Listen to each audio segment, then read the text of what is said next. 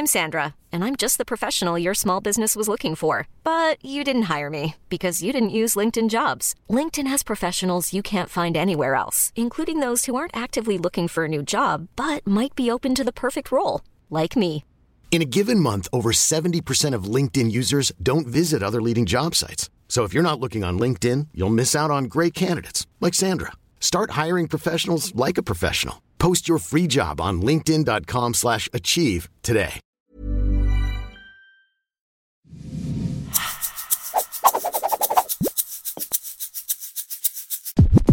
Bienvenidos al FP Podcast de esta semana.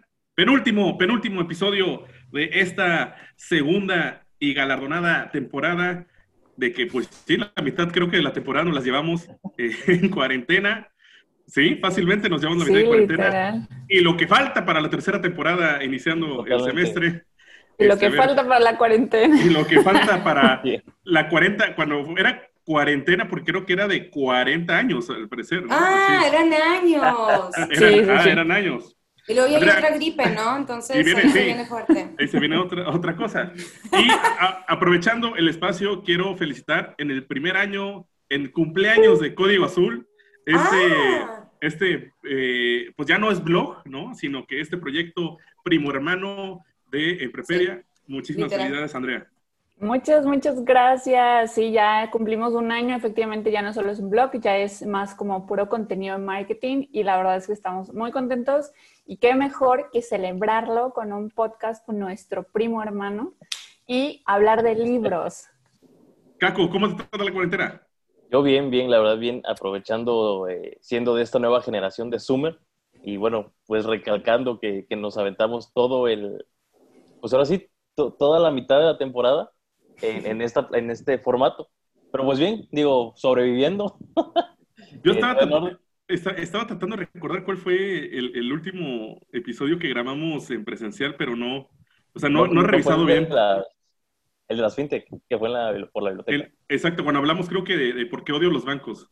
Si no me falla. sí, creo que sí, creo que fue esa. Sí, Eh, sí, sí, sí. aparte es cuando estábamos buscando dónde grabar porque había mucha gente, Exactamente. cuando había gente. Entonces, he Que, ahí que el hacía último- frío todavía, sí. que, que hacía frío todavía. Hacía Y, frío.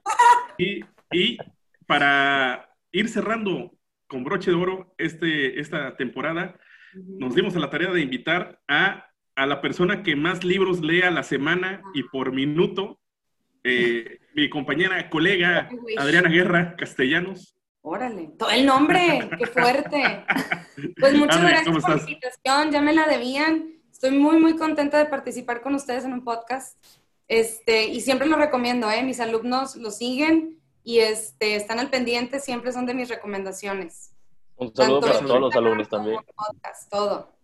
Pues, pues la intención de este episodio, no, gracias Ana, en serio, en serio. Eh, la, la intención de este episodio creo que eh, ya hemos que, eh, armado rompecabezas, ya hemos ordenado el closet, ya hemos eh, bailado con y haciendo ejercicio con Barba de Regil. Bueno, Hacer postres. ya- ya- hacer postres. Postres este, también, ¿ok?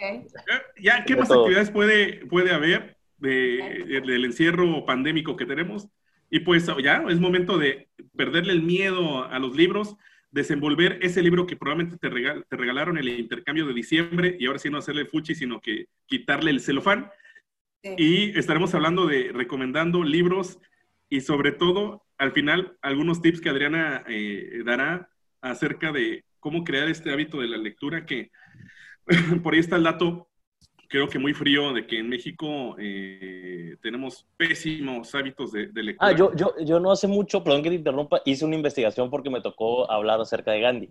Entonces, los datos sí están, eh, pues mal. O sea, la verdad es que sí está un poquito preocupante porque son de 3 a 5 libros lo que se lee el mexicano promedio eh, Mm. al año. Pero, No pues, muchos. sí, hasta eso se pero, mucho. Bueno, fuera. pero es este, tomando en cuenta que es- tienen un, una educación media alta o alta. Ah, Ok. ok. que ya están en educación superior. De ahí para abajo, pues ya se leen, eh, ya, ya están contabilizando pues lo que son las revistas y esta ronda por un, un al año. Entonces, sí. Wow. Sí, Wow. sí es preocupante. Sí, no, y, y recuerdo perfectamente que por ahí este, ahí pondré el dato en la descripción del episodio. Alemania creo que se lanza alrededor de 50 libros al año, ¿no? Corea del Sur también, muchos. los, nórdicos, los nórdicos leen también. Sí. Y, creo que también es de, las, eh, cuando uno va comiendo las uvas a, fin de año, es uno de los de propósitos eh, que van por default, que es bajar de peso, ahorrar y leer. leer. leer más. leer más. siempre está el reto de echarte un libro al mes. Sí.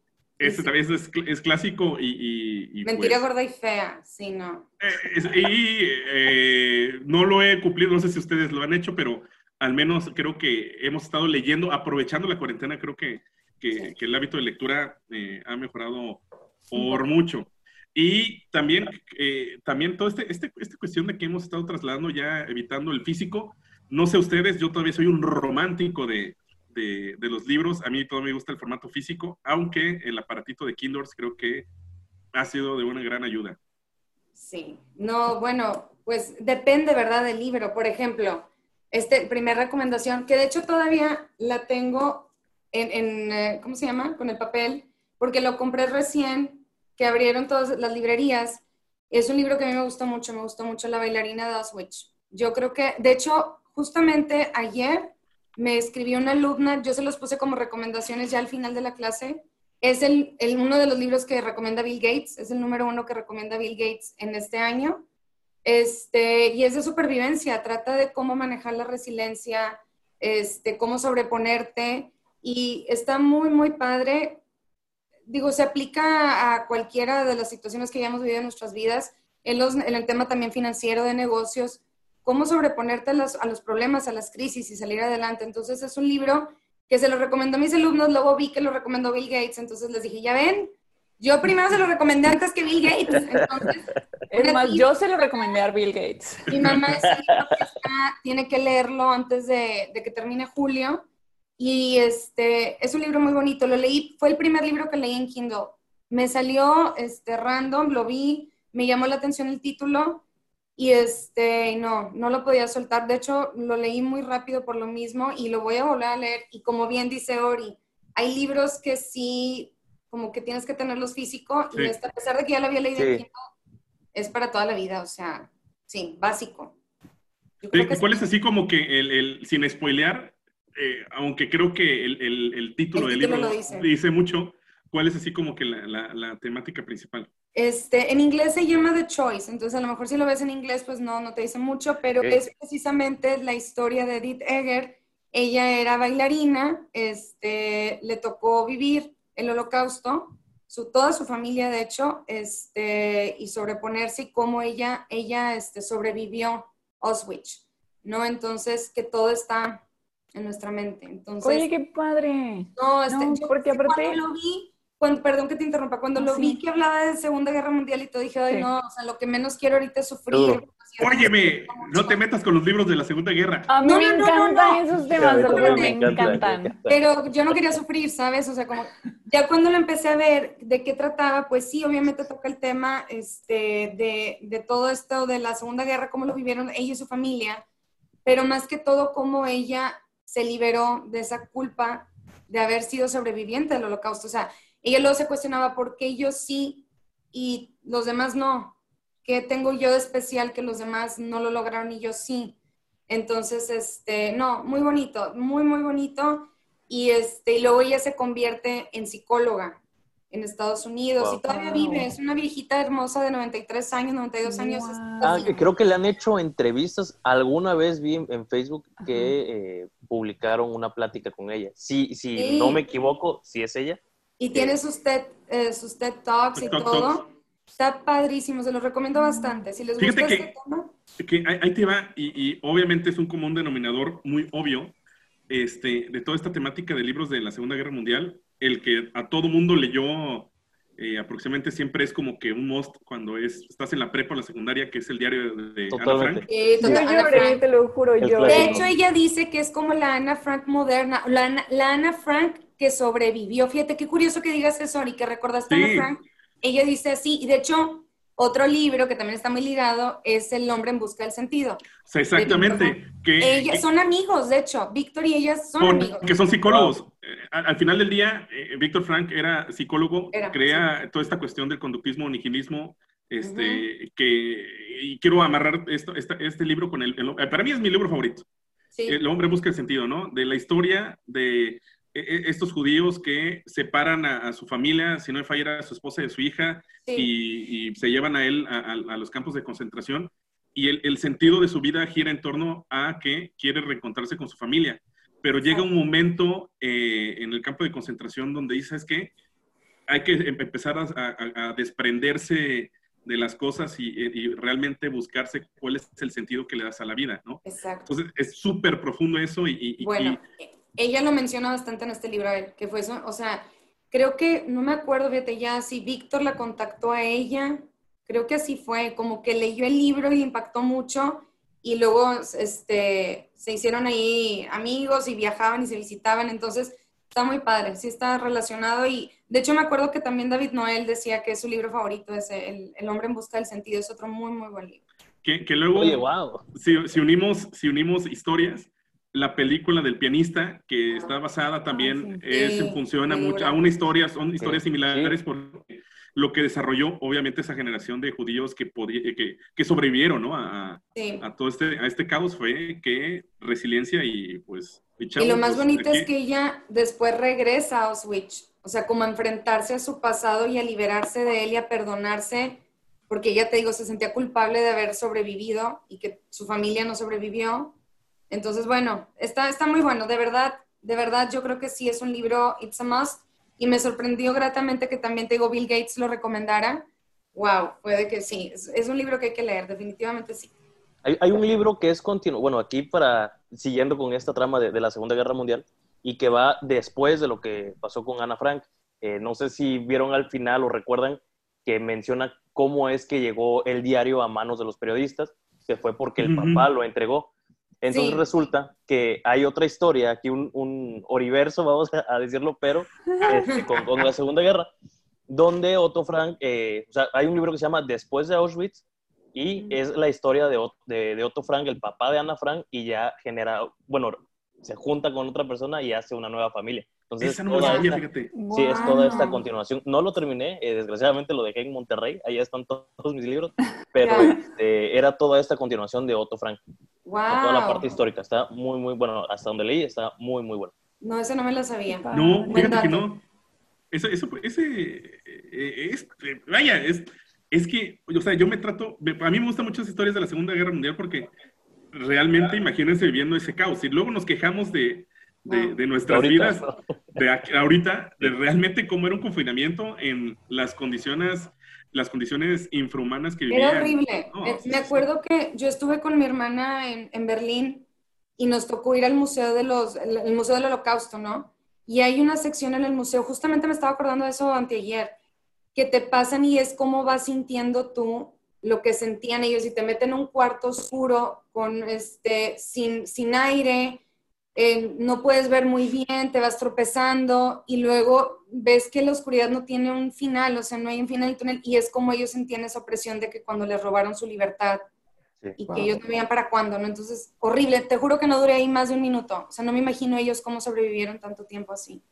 Oye, ahí es- eh, eh, perdón, Andrea, Andrea, perdón, perdón. No, es que, o sea, yo lo que iba a decir es que también yo cuando fui al Museo de Tolerancia también habla un poco sobre esa parte de la historia y está impactante, o sea, digo, igual y algunos no pueden ir hasta Berlín cuando podamos salir, pero también en el Museo de Tolerancia también hablan mucho Está de padre. esto y está impresionante e impactante también. Y también hay algunas como que eh, partes donde se escuchan como que todos gritando y así, es Horrible, Wow.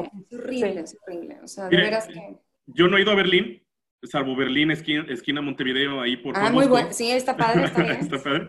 Pero eh, veo que un destino muy turístico, sobre todo los que se van de intercambio, es eh, ir a tomarse la foto en las famosas, eh, famosos pilares Sí, de justamente y andan homenaje, y Ajá, y que no se dan cuenta que es algo es, serio. es algo serio, ¿no? Sí, Entonces, y es impactante si este, sientes eso, porque empiezan, pues yo estuve también ahí y empieza como, están chiquitos y luego va creciendo hasta que ya te sobrepasan y es como ellos fueron viviendo esa etapa que ella lo describe perfectamente. O sea, no los enviaron de su casa, no los llevaron directamente a Auschwitz. Los tenían en tipo bodegas por meses y luego ya los llevaban a Auschwitz y luego los... Ay, no, no, no, horrible, de veras que fue un periodo de la historia muy, muy triste. Muy triste. Pues, este, ¿qué más? ¿Quién se anima? ¿Qué, otra, otra recommendation? Recomendación. Pues Adriana. es que yo soy de leer muchos clásicos como 1900, bueno, esta trilogía distópica, ¿no? Lo que es 1984, Un Mundo Feliz, eh, ¿cuál es el otro? Rebelión en la Granja. Bueno, toda esta parte que, pertenece a la, trilogía distópica. Y sobre todo quiero recomendar uno, yo sé que a lo mejor se desfasa un poquito del área de negocios. Me, gusta mucho leer esta parte histórica, fantasía o psicología. Y es este, para los, bueno, para los que no lo pueden ver, se llama El miedo a la libertad de Eric Fromm.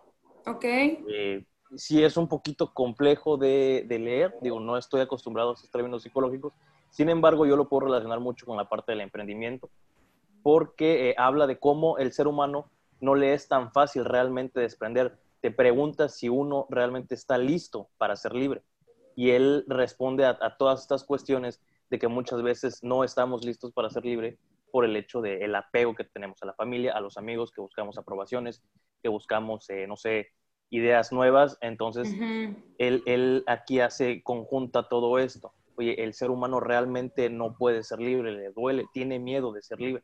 Y es por estas todas, las cuestiones. ¿Sabes qué pasa con la libertad? Que la libertad también hemos, como que hemos abusado del término y libertinaje y vemos como que es una persona destrampada y que no obedece reglas. Lo que pasa es que que libertad tiene una hermana gemela que es una hermana gemela que se llama eh, responsabilidad. Con la libertad también viene la responsabilidad de tus actos. Y la gente no le gusta eso, ¿verdad? Ve la libertad nada más como, wow, voy a ser libre, no, espérate, pero lo que hagas tiene consecuencia y, y te tienes que ser responsable. Entonces creo que también puede, no sé, no he leído ese libro, me suena interesante, pero creo, sí, coincido con lo que dices, ¿verdad? No, y creo que tiene mucho que ver con, o sea, ahorita, ¿no? Todo lo que estamos pasando, de que te dicen tantito de que ya puedes salir, te sientes libre de todo, pero claro, o sea, y las otras personas que, que también se están cuidando, tú no estás haciendo, no es como que un ya puedo ser libre y puedo hacer lo que quiera y regresar a lo normal. Claro que no, siempre aparte dependiendo de, de tu entorno. Y por eso es como que, ok, otra vez en la casa. Este episodio se está grabando en un pico de los tantos que, que esa temporal que hemos tenido. Cuarentena sin fin. Puedes escuchar este podcast tal vez el siguiente año y vas a estar. Sigamos igual. Sigamos igual con un pico, exactamente. Exacto. Y, realmente es interesante porque conjunta todo esto lo que menciona Adriana, que es eh, la parte de la responsabilidad, lo que muchas veces uno no quiere asumir. Oye, tengo la libertad, puedo hacer esto, lo otro, y pues bueno, eh, entra en duda todo esto, ¿no? O sea, es, es, la verdad interesante y te lleva a, entender que tenemos también un sentido de responsabilidad, cómo podemos afectar o beneficiar a las otras personas. ¿Qué es lo que dice Andrea también? O sea, de este tema de, pues puedo salir, pero cuidándome, ¿verdad? O sea, con mi cubreboca, lavándome las manos, no tocando nada, con las precauciones debidas. Un gran poder conlleva una gran responsabilidad. Así, es, Spider-Man. Así es, Spider-Man. Exactamente. Y sí. Andrea, tú justamente creo que eh, hasta hiciste el, es hoy, es hoy, cuando te llegó el libro, este, si no me falla, por Gandhi, patrocínanos. Este, llegó a la puerta, por favor. por favor, que llegó a la puerta de tu casa, ¿no? Sí, no, y de hecho, eh, relacionando un poco en el sentido de esta parte de libertad, otro como que universo alterno eh, sobre este libro es como que todas aquellas personas que están enfermas, o sea, una enfermedad súper terminal y mal, que están viviendo, pues siempre en el hospital, ¿no? O sea, realmente eso no es libertad, eso no es vivir. Y justamente de eso habla un poco este libro que, que dice Ori, que se llama El Mundo Amarillo. Lo tengo, pero no lo tengo en ese momento aquí. Dale. Pero este, es de Albert Espinosa. Yo lo leí, yo creo que iba en, no sé, a medios de prepa o algo así. Lo encontré en la biblioteca y me encantó. Está súper cortito y está padre porque, o sea, Albert, que es el autor, describe cómo él ha aprendido tantas cosas desde su enfermedad, que fue el cáncer, que estuvo muchos años de enfermo. Y habla obviamente de toda su experiencia dentro del hospital, cómo es lo que sentía, cómo son, eran las personas a su alrededor. Y era un chavito, o sea, Entonces imagínense un chavo de unos 12, 15 años encerrado tanto tiempo, tantos años en un hospital, pues sabiendo que en algún punto igual y se iba a morir y viendo a todos sus amiguitos morir también. Entonces, está muy padre porque él como tal eh, superó lo que es el cáncer, luchó contra el cáncer y, lo, lo, llegó, lo llegó a superar. Entonces, habla de todo este aprendizaje del cáncer en su vida. Entonces, da diferentes tips que son como descubrimientos, son 23 creo descubrimientos, que, que habla de cómo el cáncer lo ayudó a vivir literalmente. Entonces, está muy padre, les digo, está muy corto. Si quieren como conocer ya todos los descubrimientos, justamente en mi Instagram personal hice un IGTV de, de todos estos descubrimientos y la verdad es que aunque tú digas, pues igual y pues yo no tengo cáncer ni nada de eso, pero son tips que creo que son muy esenciales para, para sobrevivir. Sí, la verdad es, que está muy todo Andrea, con esto también, como ella, siendo una chavita de 16 años, sobrevivió al holocausto, a Auschwitz, y que veía cómo sus amigas se morían, y su mamá le enseñaba una frase que decía, nadie te puede quitar lo que tú pongas en tu cabeza, entonces es lo más preciado que tienes, pero ¿quién pone las ideas en tu cabeza? Pues tú mismo. Entonces, está muy padre, sí, y está relacionado con lo que tú dices, él lo vivió cáncer, eh, el holocausto y cada quien tenemos nuestra prisión o nuestras cárceles, ¿verdad? Es, que hasta eso, eso, es un poquito de, de, estas historias en los libros, que son historias eh, o son narradas por quienes padecieron un sufrimiento, un dolor, este, eh, alguna situación, problema, un trauma, que casi, casi te están dando el warning de que cuídate, mejora, sé tú mismo, este, cuida a tu persona, tal, tal, tal, tal y es una, una, especie de advertencia y al momento pues luego pasa que lo lees pero no lo, no lo aplicas. Exacto, exacto. O a lo mejor yo también me pasó con un libro que yo creo que es de los más bonitos que he leído, este, porque las, ¿cómo se llama? De Marcia Grad. La princesa que creía en los cuentos de hadas. A mí me llamó la atención porque yo estando de vacaciones una vez con mi familia, y acostumbramos ir toda la familia, los primos y todo, vi a mi tía leyendo ese libro en un camastro y se me hizo muy guau, ¿no? Como que viéndola ella y me llamó la atención porque es la imagen de una princesa que está así con su cabello. Dije, ok, me lo compré, lo leí, pero como que, ah, qué bonito, qué padre, también es mucho de superación y de que tú debes de lidiar con tus problemas y salir adelante tú misma y que la solución está en ti, la felicidad está en ti. Entonces, pero como que no.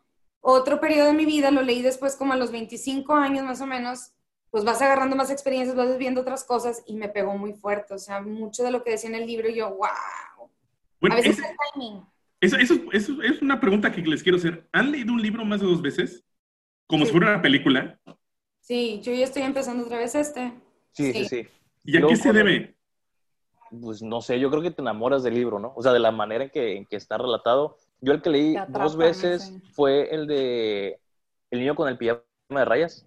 Regresando otra vez a la, Segunda Guerra Mundial. También vamos a lo mismo. Yo sufrí mucho en la película, yo no leí el libro y no lo pienso leer, me muero, o sea, sufrí mucho, mucho. Sí, sí, yo, no, yo también estaba sufriendo con el libro, pero lo volví a leer. Yo no sé por qué, pero lo volví a leer. Sí, te, algo te enganchó, te hizo clic a ti. Así es. Creo que eso es un primer tip en la lectura, tiene que engancharte, o sea, no, como les digo a mis alumnos, pues no empiecen por temas muy dificultosos, ¿verdad? O sea, o cosas que a lo mejor no les gusta. Empiecen con algo que les apasiona, algún tema, si es de cocina, si es de pintura, si es algo de emprendimiento, de mercadotecnia, si es una novela romántica, Twilight.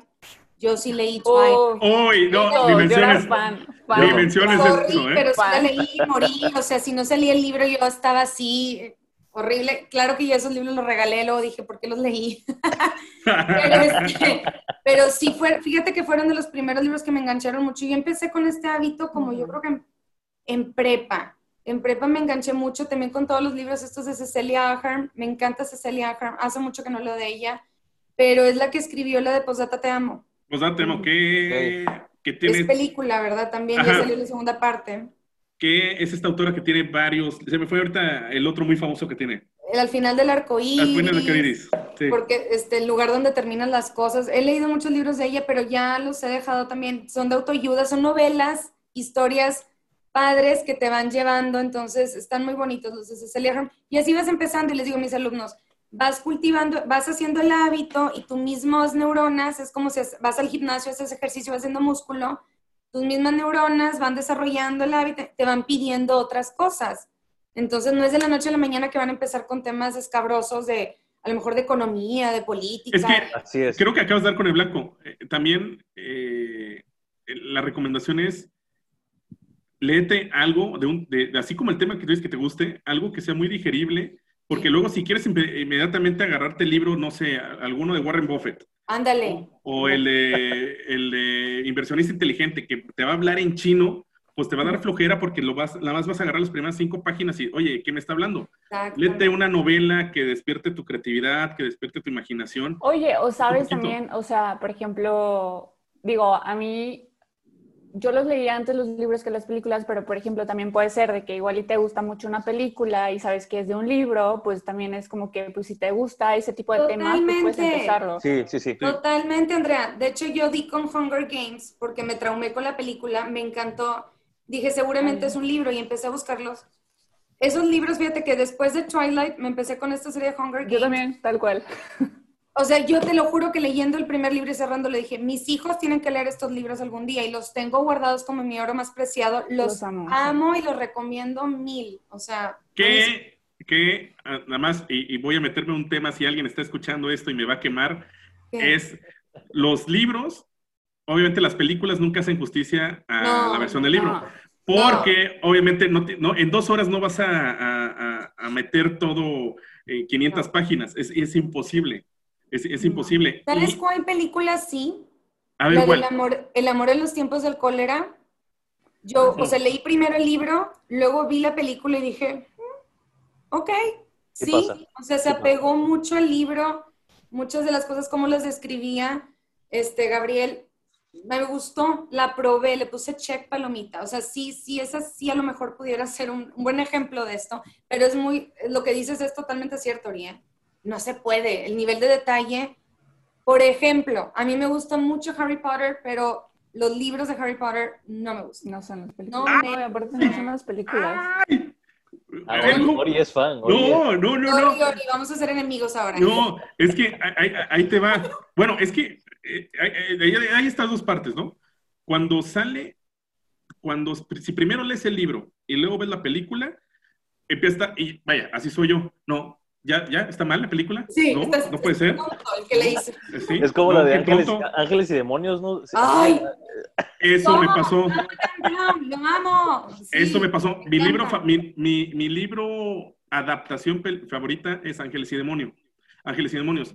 Se, se aventuraron muy rápido. Cuando fue el tema, está muy de moda el código da, Da Vinci, Dan Brown Sí. y todo eso. Sí. De hecho, el primer libro fue justamente Ángeles y Demonios.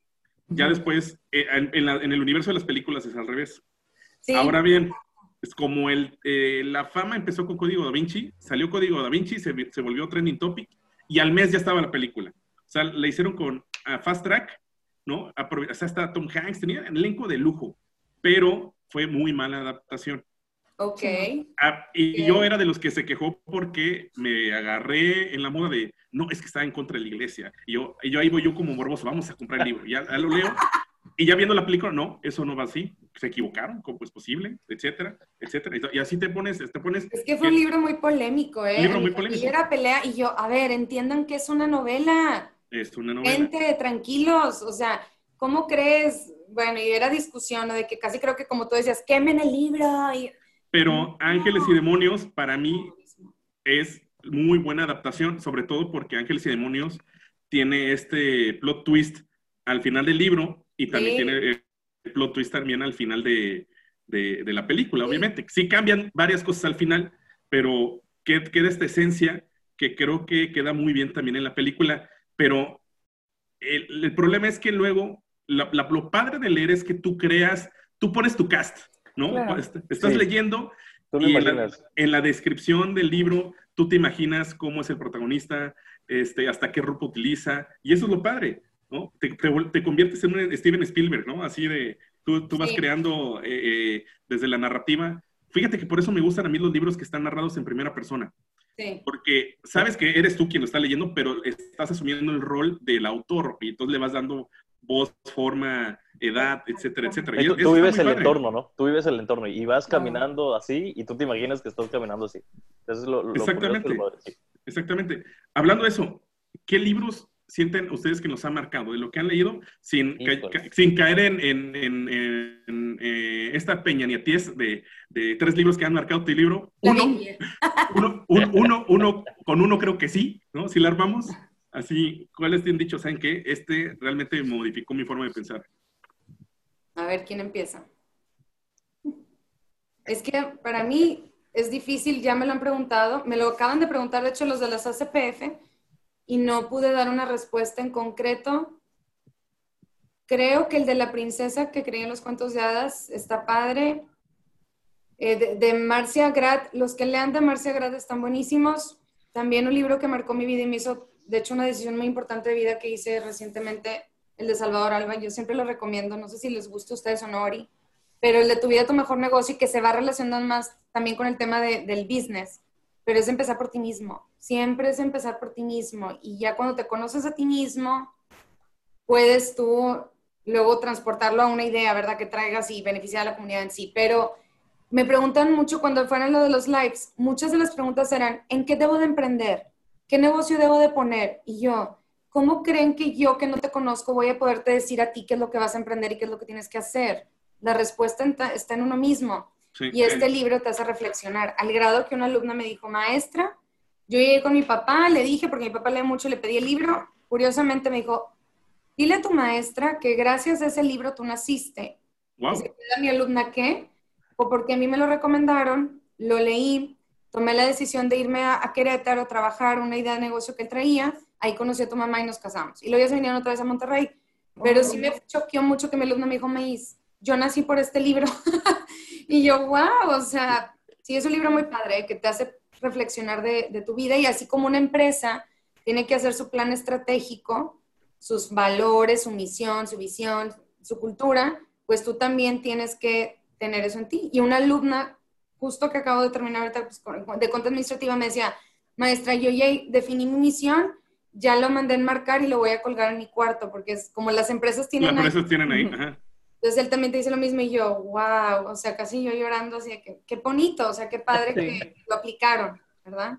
De, de- de México Posible es un libro muy padre, ¿no? Todo el ejemplo que tiene de, de- de Singapur y eso. Yo al final de México Posible nada más me faltó que atrás saliera la, la bandera de México. Así, Sí. de que ah, viene el progreso. Así, ese, con la, con la, ¿cómo se llama? El guapango este de, de Moncayo, así. tiririri, tiririri, de México, ajá, y así. No, porque Sí, ese está- es la verdad es, es muy, es motivador, o sea, es muy motivador cómo, cómo narra el libro Salvador Alba. Sí, a mí se me hace un genio, me encantó y muy simple, muy, muy fácil de entender y de aplicar, ¿verdad? Te da hasta ejercicios y todo. Está muy padre. ¿Ustedes, ustedes? A ver, Pues- Andrea, ya, ya cierto. Yo, eh, o sea, motivacionales, la verdad es que me gustan mucho los libros motivacionales, entonces eh, yo creo que definitivamente el que más me ha marcado en, en este pues, tema de motivación es este que les digo que es El Mundo Amarillo. Les digo, lo leí en prepa y hasta ahorita lo volví a comprar de que ya, ya puedo comprar mi libro porque ya me pagan. Entonces, pues obviamente fue el primer libro que he comprado, la verdad es que me gusta mucho eh, súper cortito, es como que también mi Biblia en motivación. Y de ahí en fuera, este, otro libro que me gusta mucho, que no es tanto de motivación, que por ejemplo de marketing, porque pues, me encanta el marketing, es el que justamente eh, Ori, Ori me, me regaló, que es el de. This is Marketing. Y me encanta porque aparte todo, eh, pues literal, como que es como si yo también estuviera ahí escribiendo el libro porque tiene muchas cosas que es lo que yo pienso y, y- y pues ni siquiera porque estudié mercado, sino porque todo lo que he tenido de experiencia y esto, todo eso que está diciendo el libro como que se relaciona a lo que pienso y es como que, ok, no estoy tan perdida y eso también me hizo como que pensar de que... Porque, para empezar, así, Seth Godin no es ni mercadólogo. O sea, Exacto. eh, entonces esta visión de que todos podemos ser marketing, Yo lo recomiendo mucho, me encanta. como la vaca púrpura de Seth Godin. Exactamente, exactamente. Y son, este, y, y- y son de, a mí me gustan mucho esos libros donde van narrando historias o ejemplos de, y de repente te meten el concepto académico, ¿no? Ujú. Y, ah, así lo haces, ¿no? No es un libro de texto. dar clases también, Ori, ¿eh? Sí, sí, yo me di cuenta de eso porque Sí. es, es- es- eso es storytelling. Al final es storytelling, ¿no? Hay historia, le metes ahí el concepto y, Sí. y- y es mucho de la dinámica.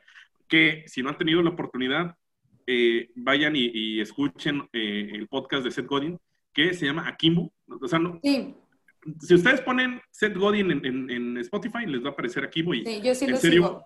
eh, aunque él nada más habla, él o sea, no, no, no platica. Creo que hay pocos donde tiene invitados, pero realmente se la pasa él hablando. Se hace muy, muy entretenido. El, eh, es, es básicamente lo que habla en los libros, lo dice en podcast, ¿no? Por si, Sí. eh, no voy a decir si te da flojera el libro, sino que quieres una introducción al libro.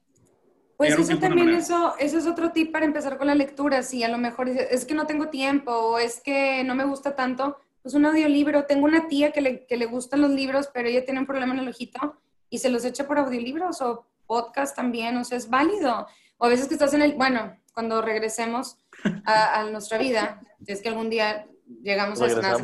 en el gimnasio, en lugar de estar escuchando música, que también es muy válido, está padrísimo, pues puedes estar escuchando un libro también y aprovechar el tiempo, porque hay veces a mí, de hecho yo gracias a la cuarentena, bueno, ochentena, lo que sea esto, yo empecé otra vez a leer porque yo ya había perdido un poquito el hábito por lo mismo que llegaba, me sentaba, abría el libro y me quedaba dormida, o sea, como que decía, Sí. no, bueno, mañana leo un ratito y me quedaba dormida y así, entonces pues también otro tipo, o por ejemplo, gente que vive en la Ciudad de México o aquí en Monterrey con los tráficos infernales, este, pues al lugar, yo es lo que estoy haciendo, pero con Michael McCallowitz de, de The Profit First, escuchar su podcast, mientras Podcast. manejando también y vas ligando y van hablando de ideas de negocio y cómo están transformándose los negocios ahorita en la cuarentena, qué debiste haber hecho desde antes, porque a mí lo que me molesta mucho es que la gente dice, es que la crisis, la crisis, pues la crisis ya venía muy anunciada, ¿no? Nada más que se nos juntó todo, petróleo, eh, pandemia, todo, todo, todo lo que pudo haber salido mal salió, ya los ovnis también nos van a invadir, creo que hay plagas de langostas en Brasil. Los Oye. me- De hecho, hoy es, hoy es el día de mi, Hoy es el día que, ¿Es el perdón, se me trabó. se trabó. hoy es el día del ovni. Ah, mira, Hoy es bueno. el día del ovni. Eso me hizo Y ya ves Alexa. todos los memes que hay de que tu humano se murió en el final de temporada, no sé qué, del 2020.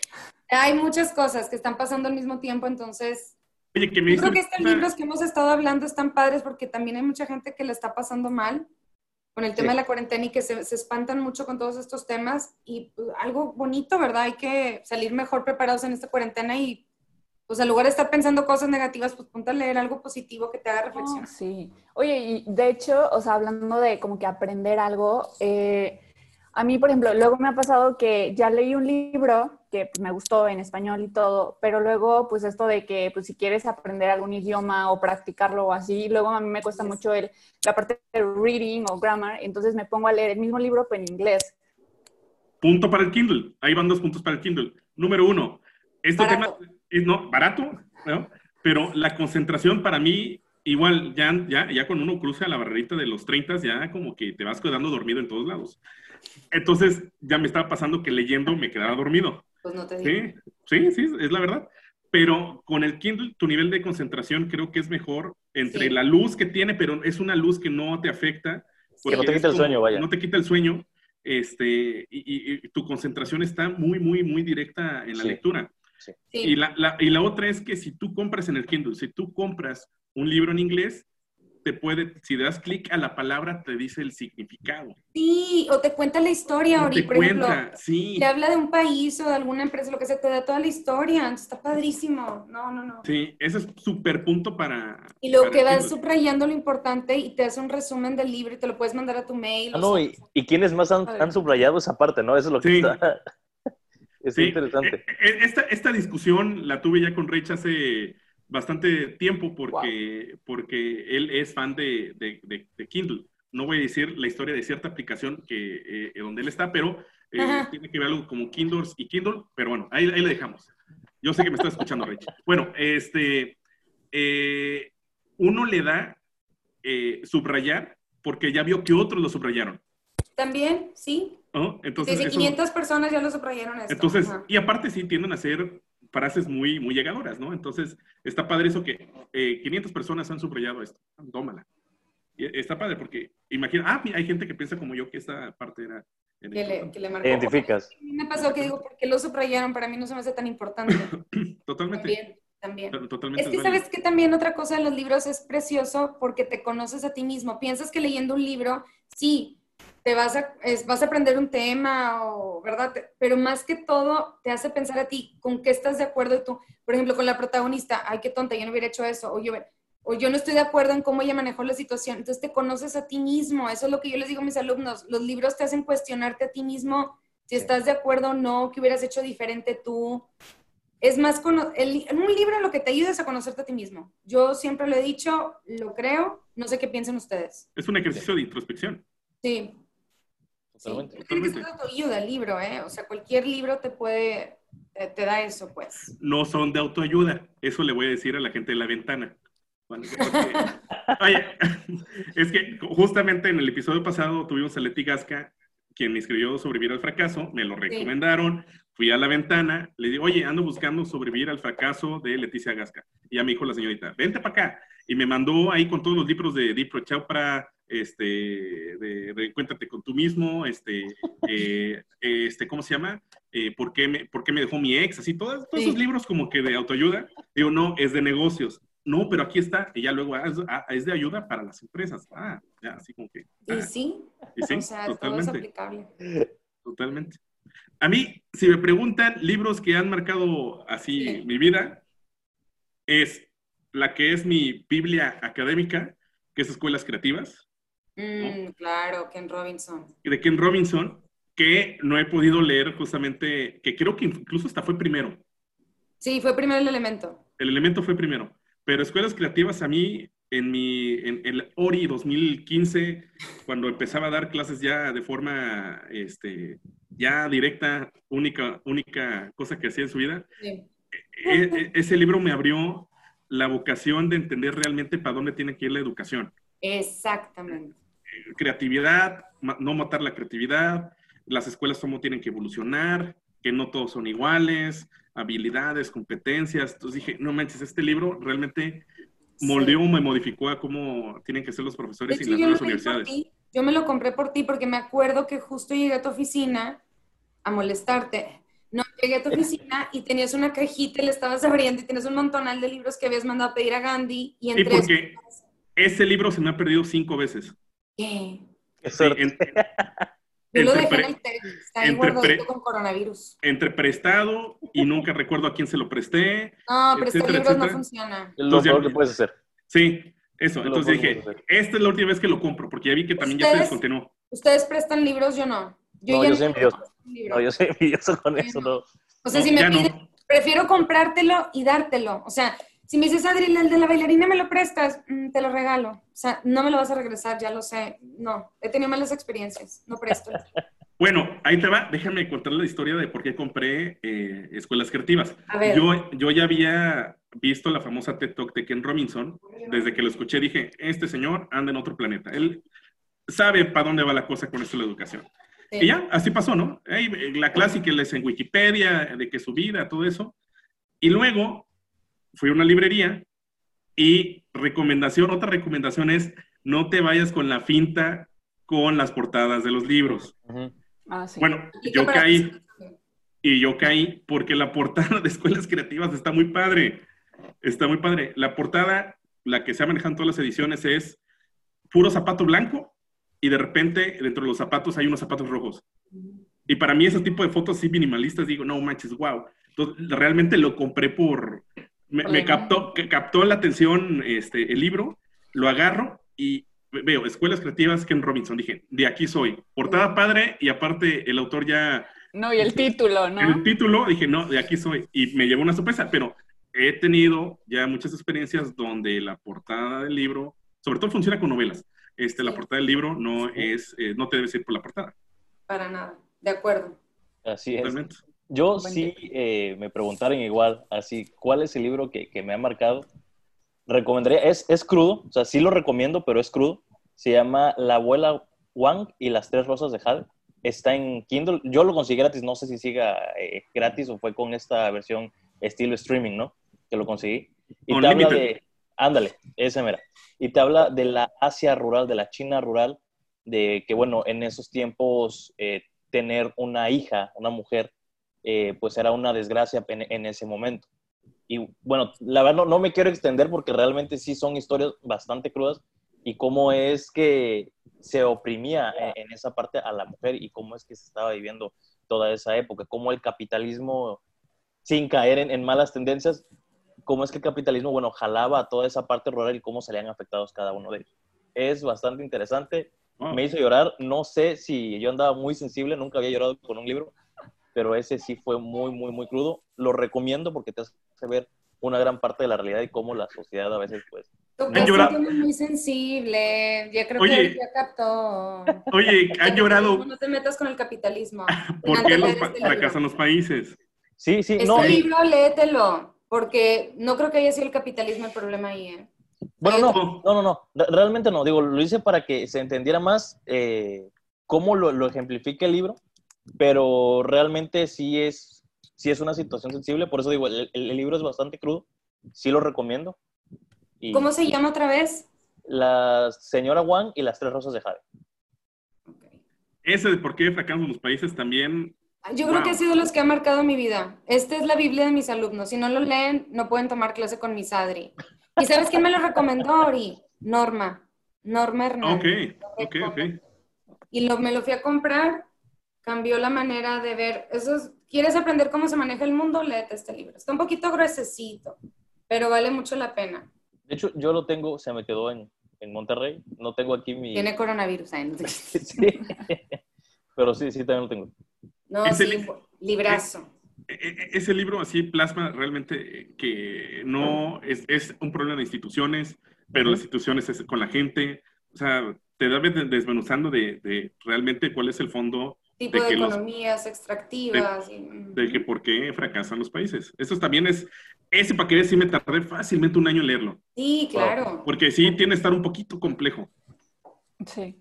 Al principio empieza como que muy fácil y con un Sí. tema pues que empieza a comparar Estados Unidos y México y todo y como que te vas la conquista desde te ayuda a entender por qué nosotros pensamos de esta manera, ¿verdad? O que tenemos cierta cultura o costumbres y por qué los americanos no, de dónde viene, está muy interesante.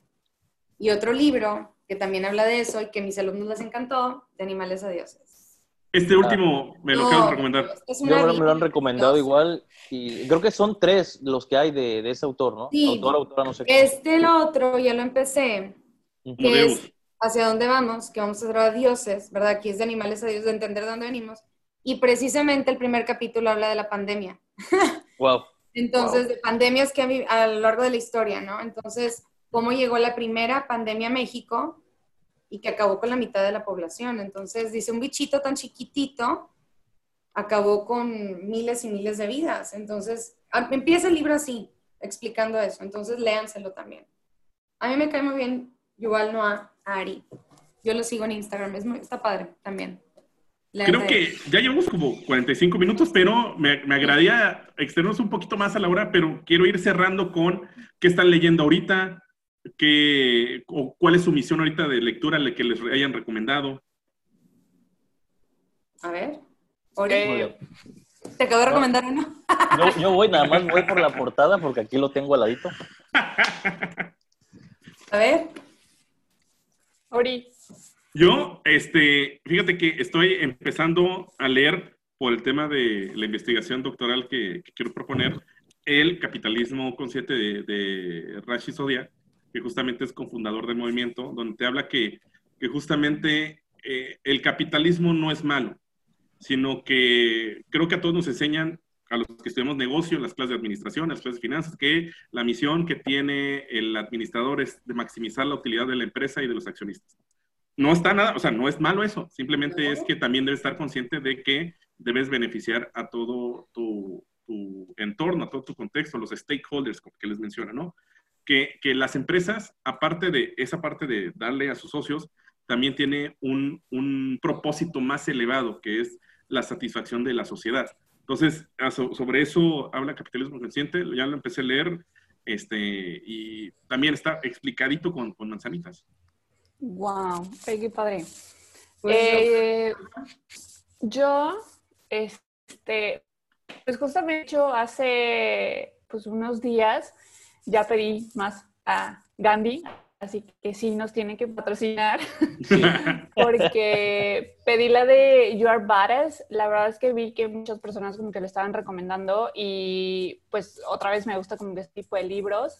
Y también eh, hace unos días encontré este libro entre los 20 mm, libros que, que, tiene mi papá. Eh, se llama Los siete hábitos de la gente altamente efectiva.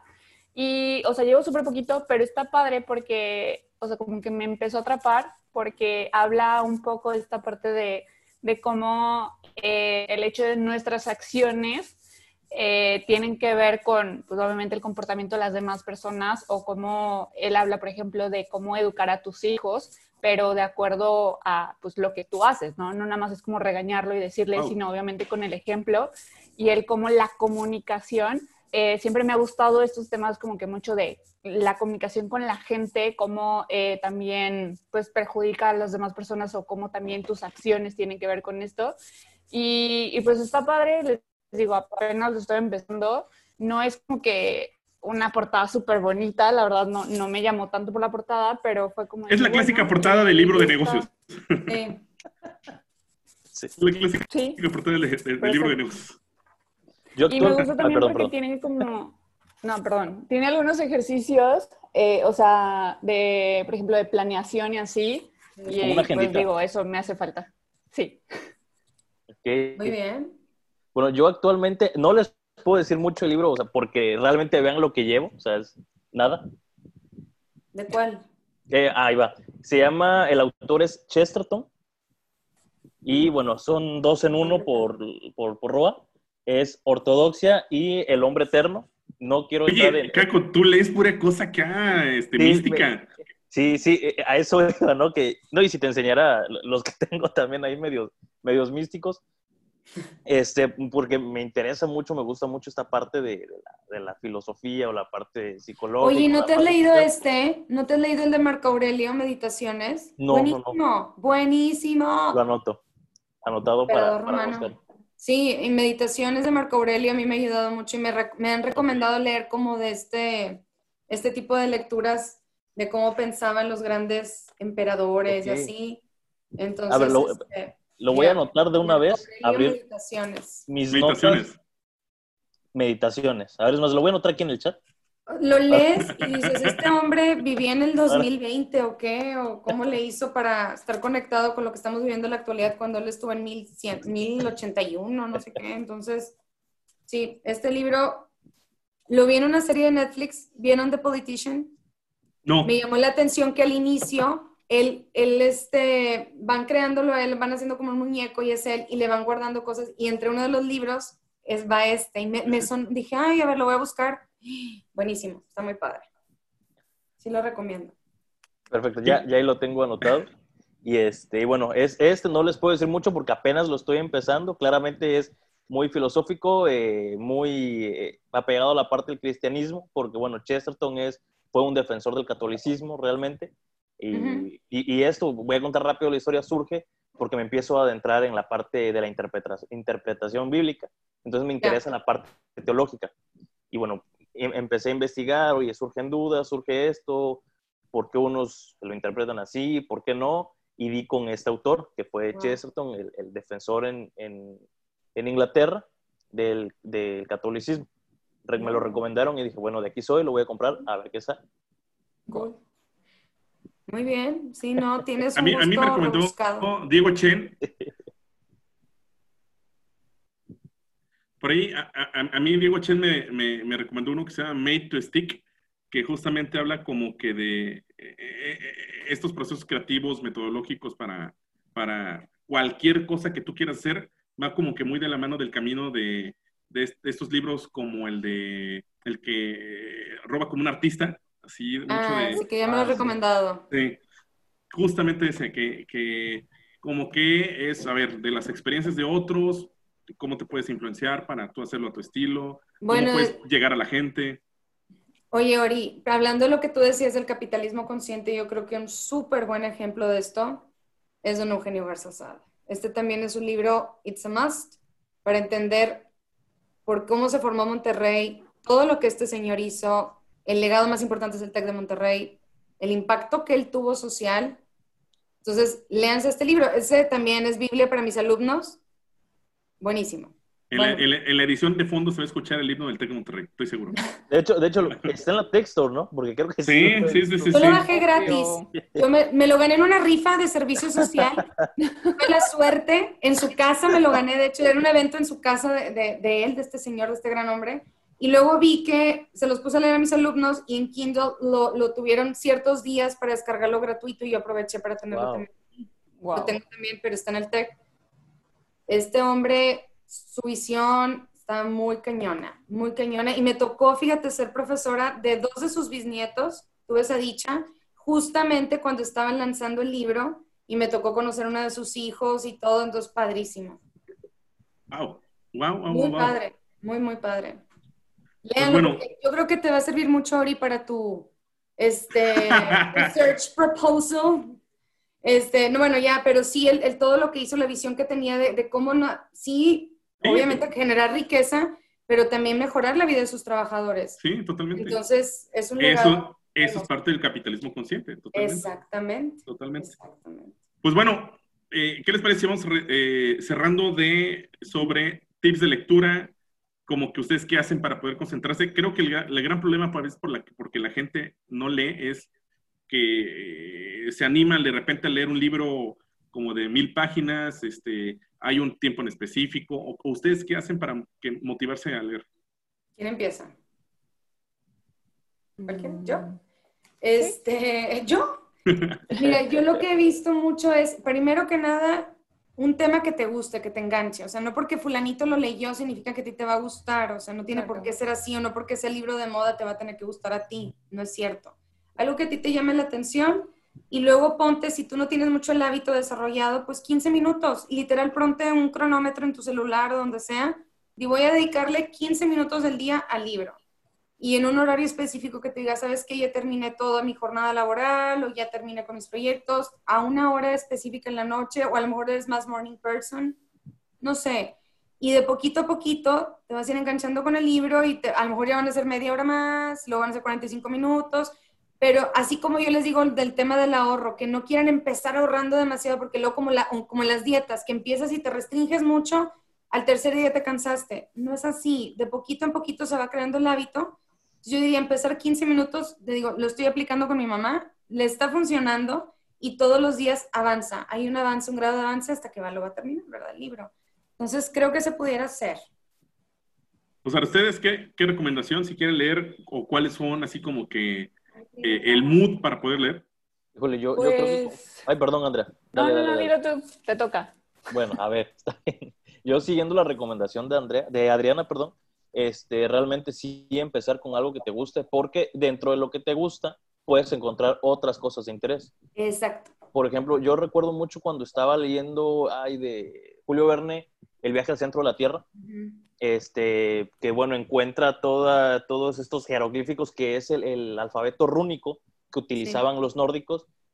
Y, y, cuando dijo, oye, ¿qué, ¿qué, es esto? Ya me empiezo yo a buscar libros acerca de la mitología nórdica. Uh -huh. Y bueno, ya es un chilaquil, ya es un rollo entender toda la parte de la religión que profesaban ahí los nórdicos. Pero bueno, o sea, vas encontrando más y más, eh, pues, huecos, hay más, más agujeros en los cuales tú puedes encontrar nuevos gustos. Pues, por ejemplo, ven hasta donde me llevó que este, este tipo Es lo de, que te digo, que eso es lo que te dan los libros, que te ayudan a conocerte a ti mismo. O sea, eso es lo maravilloso de los libros. ¿Sí? Que te algo que, que a esto yo le llamo el efecto YouTube o el efecto Wikipedia. A todo el mundo le ha pasado que entra por un artículo de Wikipedia y de repente hay algo que te llama la atención y te lleva a otro, sí, otro, sí. otra Wikipedia y luego así te vas y te das cuenta que ya conociste algo nuevo y es, lo que, es, es, esa sensación que debe provocar el libro, ¿no? Que esa curiosidad intelectual de, de, llenarte de más información. Lo mismo pasa con YouTube, de un video te lleva a otro. Así es. Vas viendo videos de una saga de, de algo en particular. Totalmente, totalmente. Y puedes, eh, ya por último, digo, este último consejo también, puedes empezar en un blog, leyendo un blog, leyendo Wikipedia, por ejemplo. no, realmente el blog de tus temas de, de interés, eh, algún PDF de cinco páginas, y te vas a ir envolviendo al momento de querer profundizar más en un tema que, que te gusta. Y, y no limitarse porque muchos piensan, ay, este no me va a servir, leo por eh, cultura o por placer o porque tengo que aprender algo a la fuerza.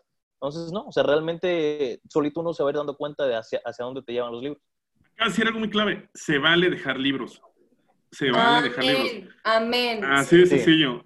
Es Sí, como una película, es como una película. Si estás viendo la película en la tele y no te gusta, puedes cambiarlo. Totalmente. Así, Sí, no, claro. eso es totalmente válido. Sí, para que te vas a presionar también, o sea, si, si hay algo que pues no te gusta, o sea, es como no vas a andar con alguien que no te gusta, pues no vas a leer un libro que no te gusta. Exactamente, O las series, también pasa mucho, que es que porque todos la vieron, a mí me pasó con una serie que no la voy a quemar, pero dije, ¿qué vi? O sea, ¿qué pasó? Nomás porque estaba de moda y todo el mundo hablaba de ella y a mí no me gustó. Game of Thrones, dilo, Adriana, dilo. La de AO, no sé qué, AO. Ah, oh, la A- De- A- de OA. ok, A mí no me gustó y todo el mundo estaba, ah, y le recomendaba a la gente y yo por eso la vi y lo- me forcé a terminarla y fue que no, Totalmente, gracias. totalmente. No. No, no, no, yo no me esfuerzo. Fue personal.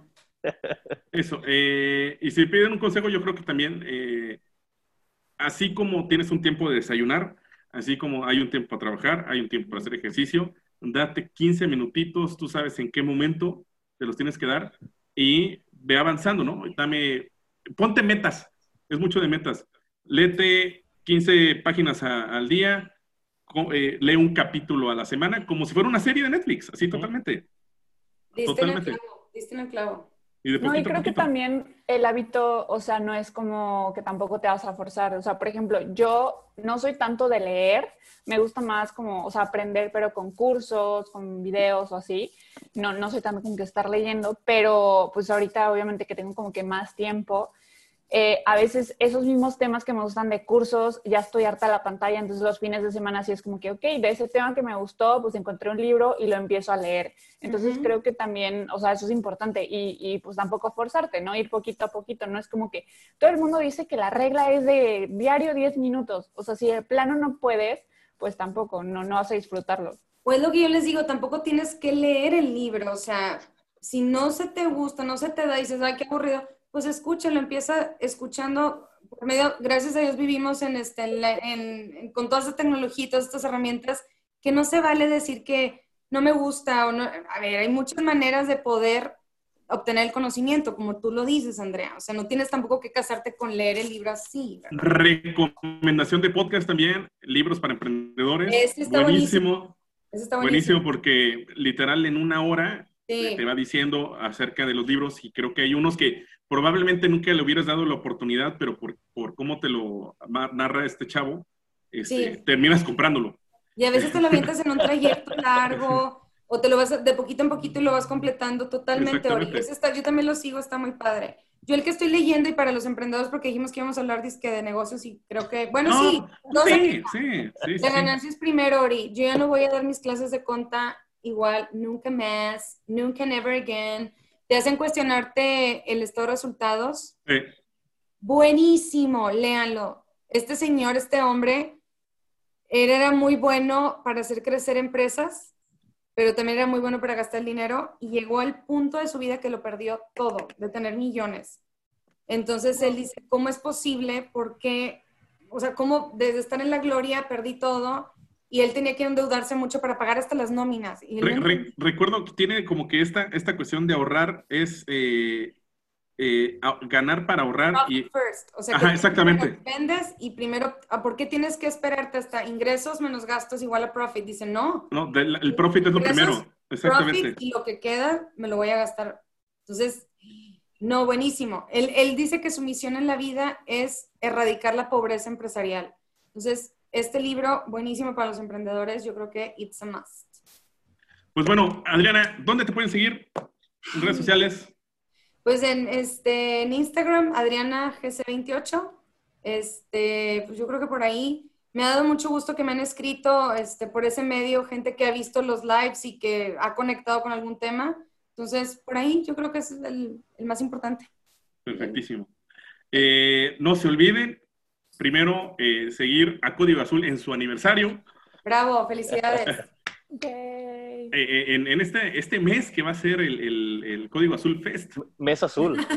Es un mes azul. Literalmente, sí, traen, traemos muy buenas cosas y obviamente colaboración con nuestro primo hermano en Prepedia, así que no se olviden de seguirlo. Y no se olviden seguir nuestras redes sociales si nos estás escuchando en Spotify y te aguantaste esta hora un poquito más de hora. Eh, ¿Qué te hace? ¿Qué, qué, qué más? Dale seguir. Ya, ya te chutaste la hora. Ponle el botón de seguir. Ya con eso, si nos estás viendo eh, en la oficina o mientras estás tomando tus clases, no lo hagas, por favor. Primero toma tus clases o, o chambea. Y eh, suscríbete, dale a la campanita y todas esas cosas que siempre mencionan en, en, en YouTube. Este, nuestras redes sociales también en Emprepedia, arroba Emprepedia, en Facebook, Instagram y, Y el blog. eh, y el blog, obviamente. eh, fíjense que en, en Emprepedia tenemos un- un- una sección fija que se llama ¿Por qué, ¿Por qué debo leer? ¿no? Entonces es ¿por qué debo leer tal libro? ¿no? Y siempre hacemos reseñas justamente de, de por qué es importante tal libro o la recomendación del motivo por el cual eh, debieras tú eh, chutarte de tu tiempo para, para estos libros. Entonces creo que, que es una buena también si, si, oye, me lo recomendaron, no, este tengo, fíjate, no lo había visto desde, punto, desde este punto. Creo que ahí en el blog www.eprepedia.com, ahí te damos esas sugerencias. Pues No, bueno, Igual si, si quieren pues proponer algo después de Sí. escuchar todo esto y conocen más, pues por favor escríbanos en Instagram o cualquier red social y también para, para ir pues leyéndolo y poniendo la reseña o si quieren colaborar también con alguna reseña. Y a ver qué libros recomiendan ustedes. También me encanta Exactamente. que me recomienden libros, me encanta. en la caja de comentarios, ahora sí suena muy, este, ya acá muy elocuente eso de, re- pues en la caja de comentarios, escribe tu recomendación. Sí. Síguenos, compártenos. Muy bien. Pues bueno, por estas cosas como libros, podcasts, revistas, series, ¿por qué la gente nos debería seguir, seguir escuchando, Andrea? Porque todo lo explicamos con manzanitas. Con manzanitas. Muy Nos bien. vemos la siguiente semana. Bye. Gracias. Bye.